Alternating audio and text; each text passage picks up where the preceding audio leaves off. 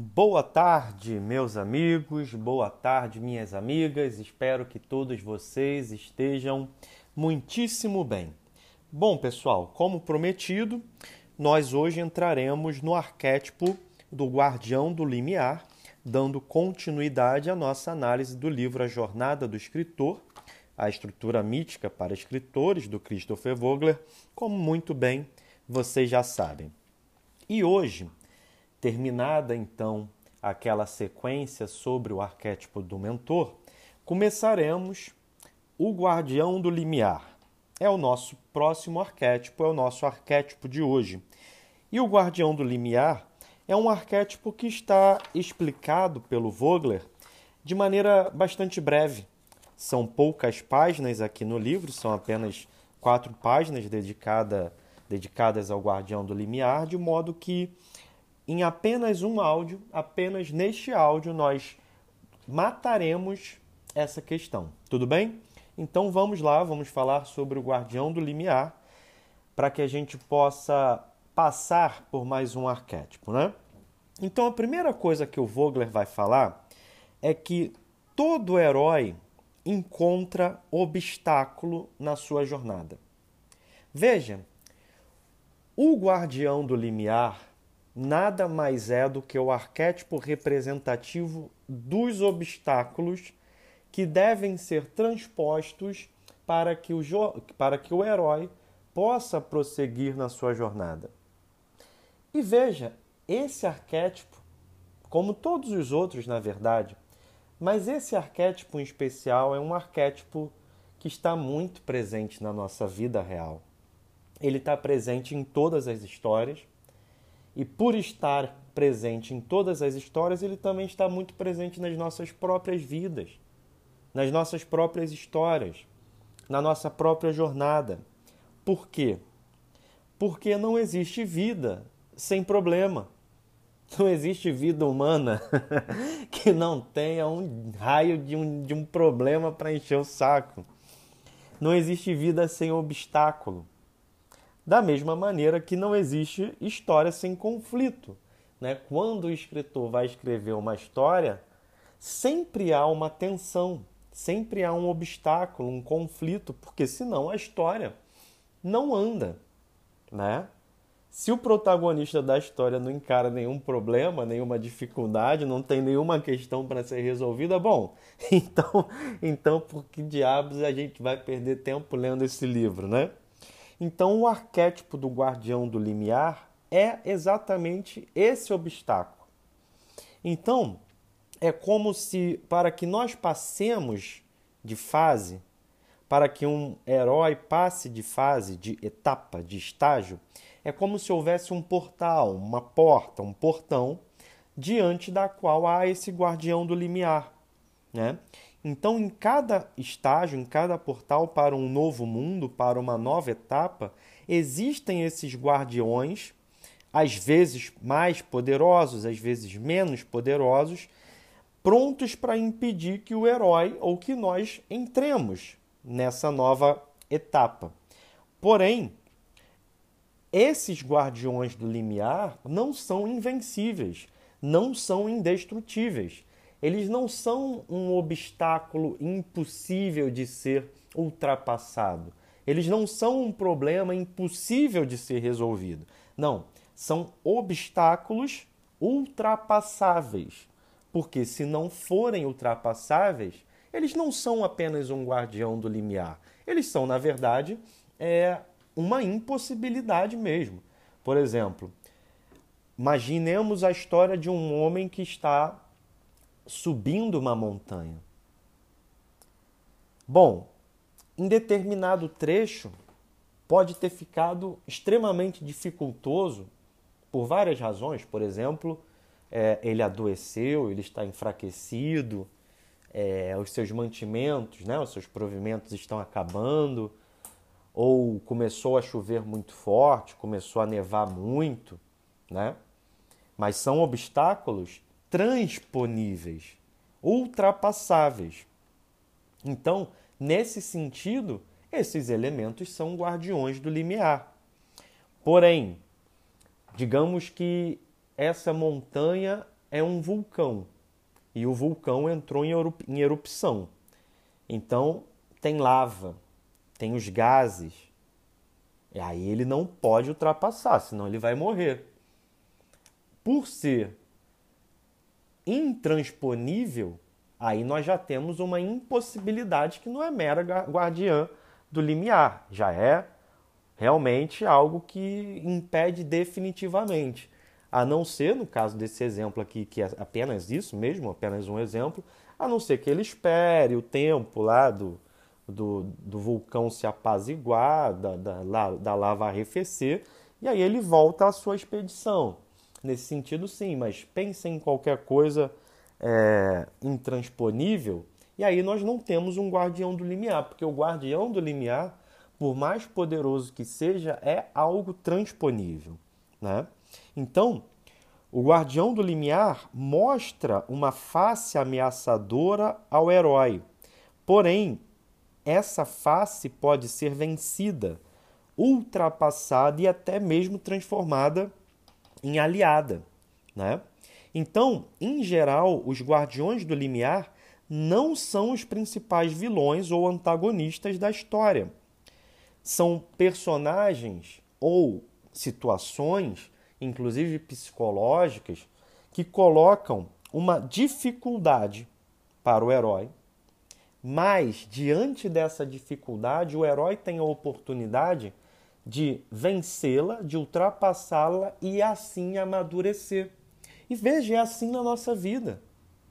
Quando nós nos deparamos com um problema, com uma situação difícil, né? Com alguém que não é exatamente um inimigo, mas que nos impõe, nos coloca pequenas barreiras, e nós vamos lá e conseguimos vencer isso, nós crescemos, nós amadurecemos, nós nos aperfeiçoamos. Então a jornada do herói é a jornada da própria vida. Só que aqui nós estamos vendo de modo esquemático, né? Então, muitas vezes, guardiões do limiar vão ser personagens como, coloca o Vogler, tenentes né, do vilão, ou seja, lacaios do exército inimigo, brutamontes, mercenários menores contratados para proteger o real vilão, né? Também podem ser figuras mais neutras. Enfim, isso vai variar. Desde essas figuras, digamos assim, mais grosseiras, mais rudimentares, por exemplo, o Brutamontes, o guarda-costa, né? o leão de chácara, do grande inimigo da história, até questões mais elegantes, mais sutis e até mesmo mais complexas da nossa vida, como, por exemplo, um medo, uma fobia, uma insegurança. Porque, como eu disse, mesmo questões psicológicas ultrapassáveis podem funcionar como um guardião é, do limiar. Percebe? Então, pode ser um personagem, uma situação mais grosseira, como um pistoleiro, um mercenário, um guarda-costa, ou uma situação ou um personagem mais sutil, mais interessante, mais inteligente, que faça a função do guardião do limiar. Então, nós temos aqui a função psicológica do guardião do limiar. O guardião pode representar obstáculos comuns a todos, intempéries, intempéries mesmo climáticas, como eu coloquei no exemplo da montanha, ou, por exemplo, uma viagem de navio em que no meio da viagem, no meio do mar, há uma tempestade extremamente rigorosa. Pode ser uma má sorte, pode ser um preconceito sofrido pelo personagem, e aí algo mais sério, né? Pode ser uma determinada repressão, por exemplo, política, e aí ele tem que se exilar, ou se esconder, ou não se expressar do modo como ele gostaria. Podem ser pessoas hostis, por exemplo, naquele conto do Caio Fernando Abreu, é, em que há dois homens que se apaixonam e conforme a paixão deles, que começa como uma amizade, como uma afinidade, a partir dali vai florescendo em amor, o que, que acontece no ambiente deles? Eles começam a sofrer aquele preconceito dos seus colegas, né? O conto se chama Aqueles Dois, salvo engano. Começa a sofrer preconceito dos colegas, preconceito das colegas, né? Até que tudo isso se transforma num ambiente de pessoas hostis que culminará na demissão deles, pelo fato deles terem um relacionamento homossexual, né? Aqui é claro que, aqui é claro que é bom, bom ressaltar isso. Nós também poderíamos até fazer uma interpretação diferenciada, diferente dessa que eu acabei de colocar.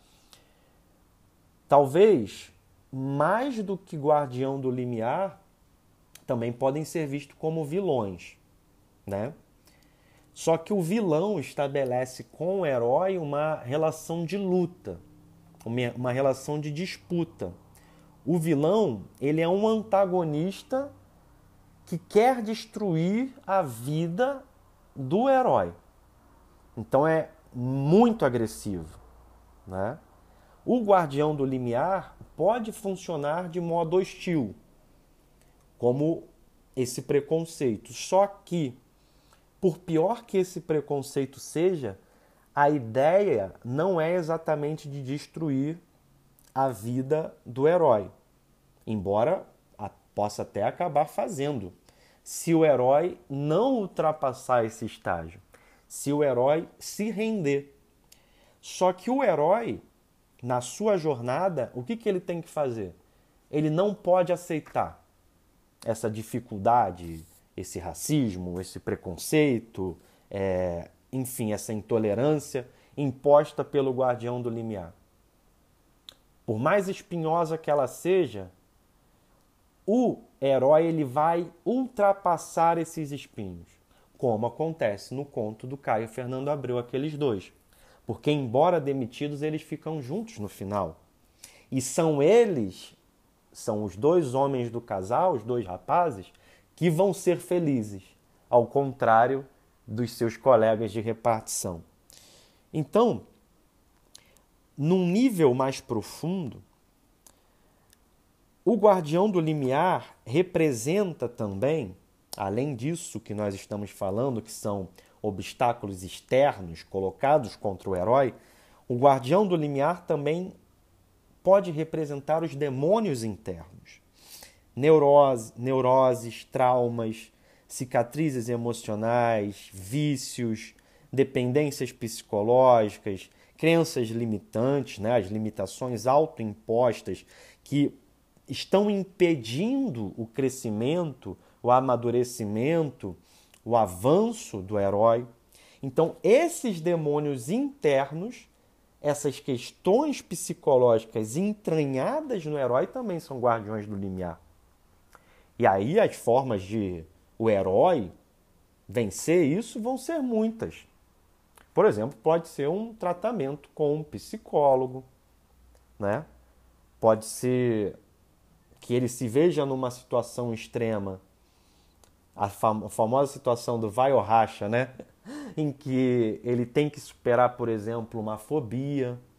E é muito interessante, eu tenho um, um amigo que ele tinha fobia, uma fobia muito grave mesmo, a altura. E a fobia era tão grave que ele tinha dificuldade, por exemplo, de pegar de entrar em elevador, escada rolante, sobretudo, deixava ele é, muito nervoso, geralmente em, em, shopping center, coisas do tipo, é, centros comerciais em geral, né?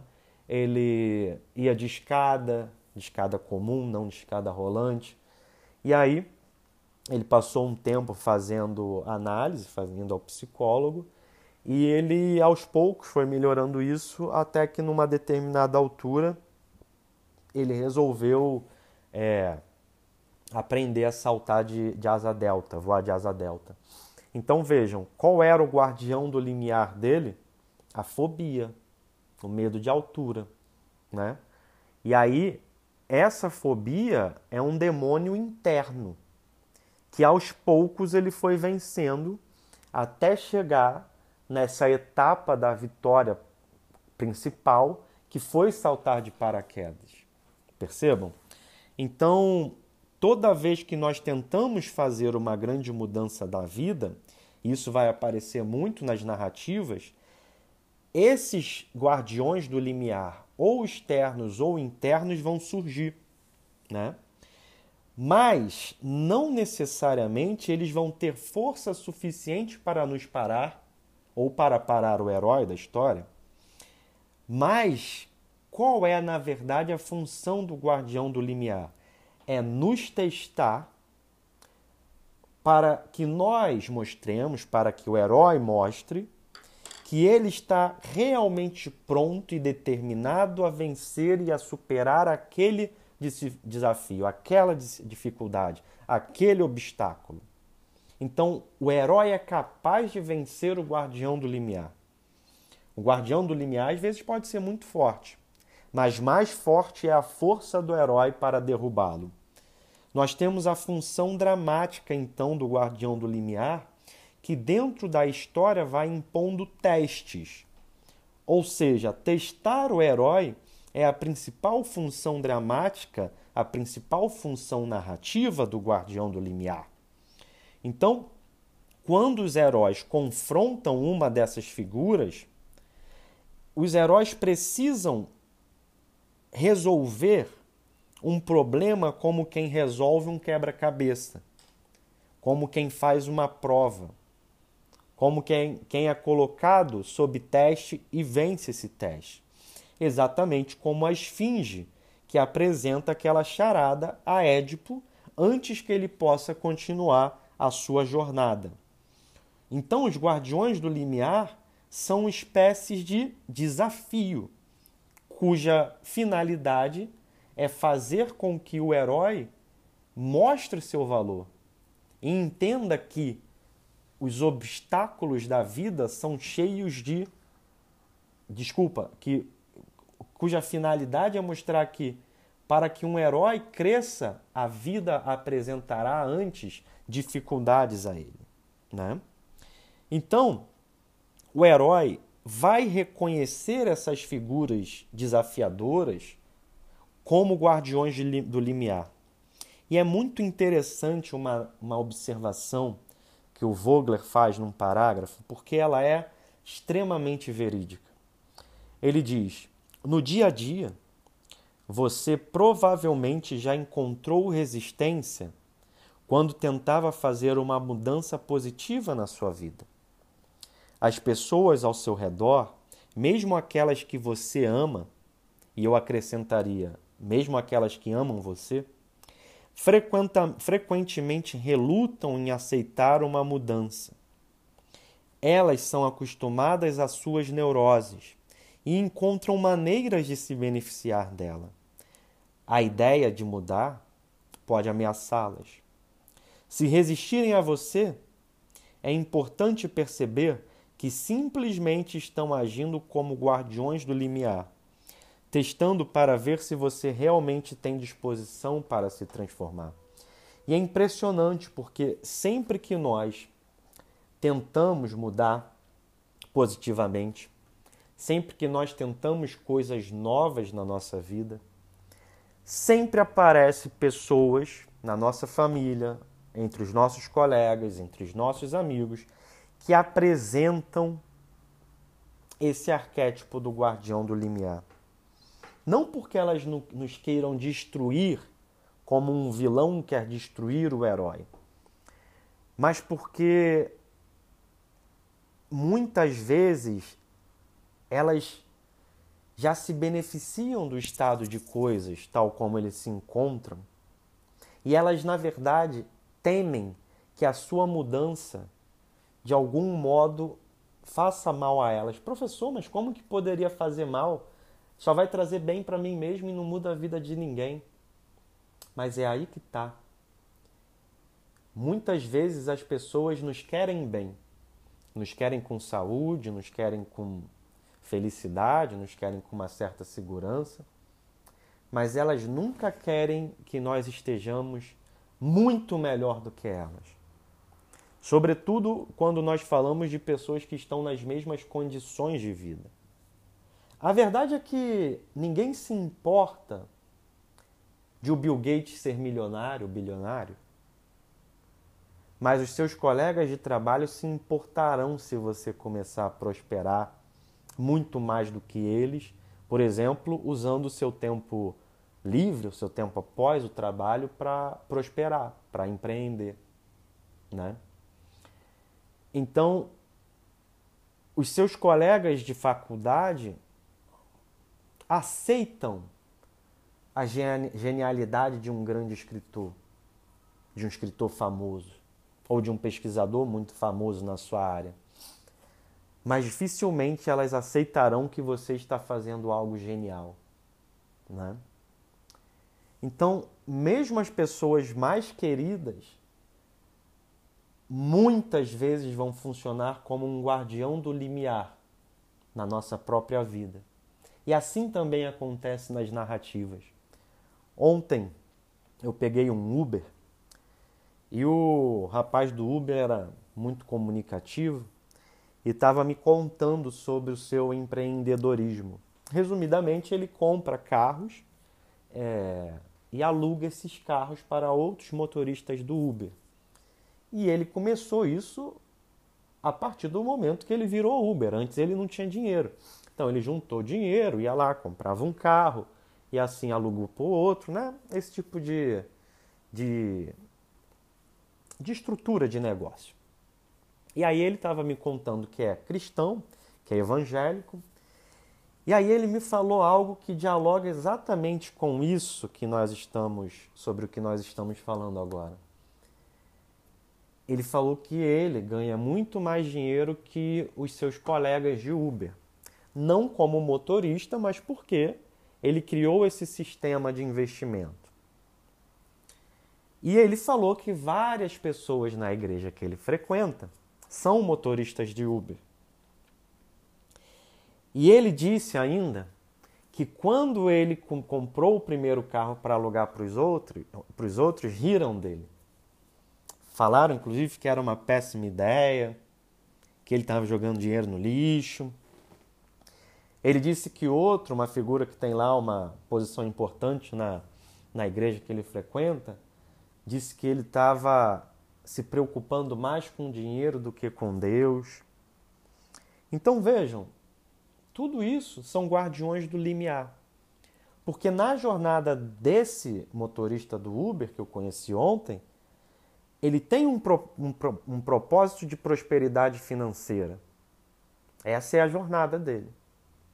Mas mesmo essas pessoas, colegas de profissão, colegas de igreja, que são pessoas que convivem com ele, que gostam a princípio dele, né? Em princípio dele, são as que vão colocando esse tipo de obstáculo para desmotivá-lo. Vejam, elas não agem para destruí-lo, mas tentam desmotivá-lo. Então isso é muito verdade. As pessoas não querem te ver mal, as pessoas não querem necessariamente né, que você adoeça, que você fique pobre, né, que você tenha uma vida desgraçada. Mas elas nunca querem te ver excepcionalmente bem. Elas nunca querem que você, nas mesmas condições que elas, faça algo excepcional. E isso acontece exatamente porque existe esse arquétipo do guardião do limiar e esse arquétipo do guardião do limiar se manifesta ante uma ideia que pode ameaçá-las. E como é que as ameaça nesse exemplo? Bom, mostrando que elas poderiam estar fazendo algo, mas que não fazem. Elas poderiam estar prosperando, mas não prosperam. E aí por quê? Talvez porque sejam menos competentes menos inteligentes, menos capazes do que aquilo que elas pensam que são. E aí, quando você, ou quando o herói mostra que elas não são tão boas assim, a inveja aparece. Né? Então, os heróis maduros, ou à medida que amadurecem, vão aprendendo a reconhecer os guardiões do limiar não como inimigos tão ameaçadores e tão perigosos quanto um vilão, mas na verdade como indicadores prévios de que o êxito se aproxima. Porque quando pessoas começam a manifestar o arquétipo do guardião do limiar, é sinal que você está fazendo algo diferente. É sinal que você, ou que o herói, está fazendo algo excepcional. Quando um guardião do limiar ou vários guardiões do limiar se manifestam, talvez seja porque o herói, o herói enfim tenha encontrado sua estrada. Claro que nós também não podemos ser arrogantes. Porque uma coisa é o guardião do limiar, outra coisa é um mentor que quer te dar um conselho correto, dizendo-lhe: não vá por aí, meu filho, vá por aqui. Não faça assim, faça assado. Mas aí o mentor não quer te desmotivar, porque o mentor é um motivador. O mentor quer ver o herói vencendo na sua vida, na sua jornada. O mentor verdadeiro quer que o herói ultrapasse os obstáculos. E para ajudá-lo a ultrapassá-los, o que, que o mentor pode dizer? Essa atitude que você está tomando não é a melhor. Mas aqui nós temos um bom conselho e não alguém que cria uma dificuldade. O guardião do limiar cria a dificuldade. Ele quer te impedir, ainda que seja uma tentativa muito sutil, muito fraca de fazer isso, como por exemplo uma palavra desmotivadora, né? Mas quando o herói consegue reconhecer que determinada pessoa, determinado personagem está exercendo esse arquétipo do guardião do limiar, o herói percebe que tem de si diante de si algo muito importante. E ele transforma essa resistência do guardião numa fonte de força, né? Então, os guardiões do limiar não devem ser exterminados, mas eles são incorporados como essa fonte de força pelo herói. Os heróis então vão inclusive aprender como lidar com esses guardiões, absorvendo essas situações e transformando-as de maneira que possam seguir em frente.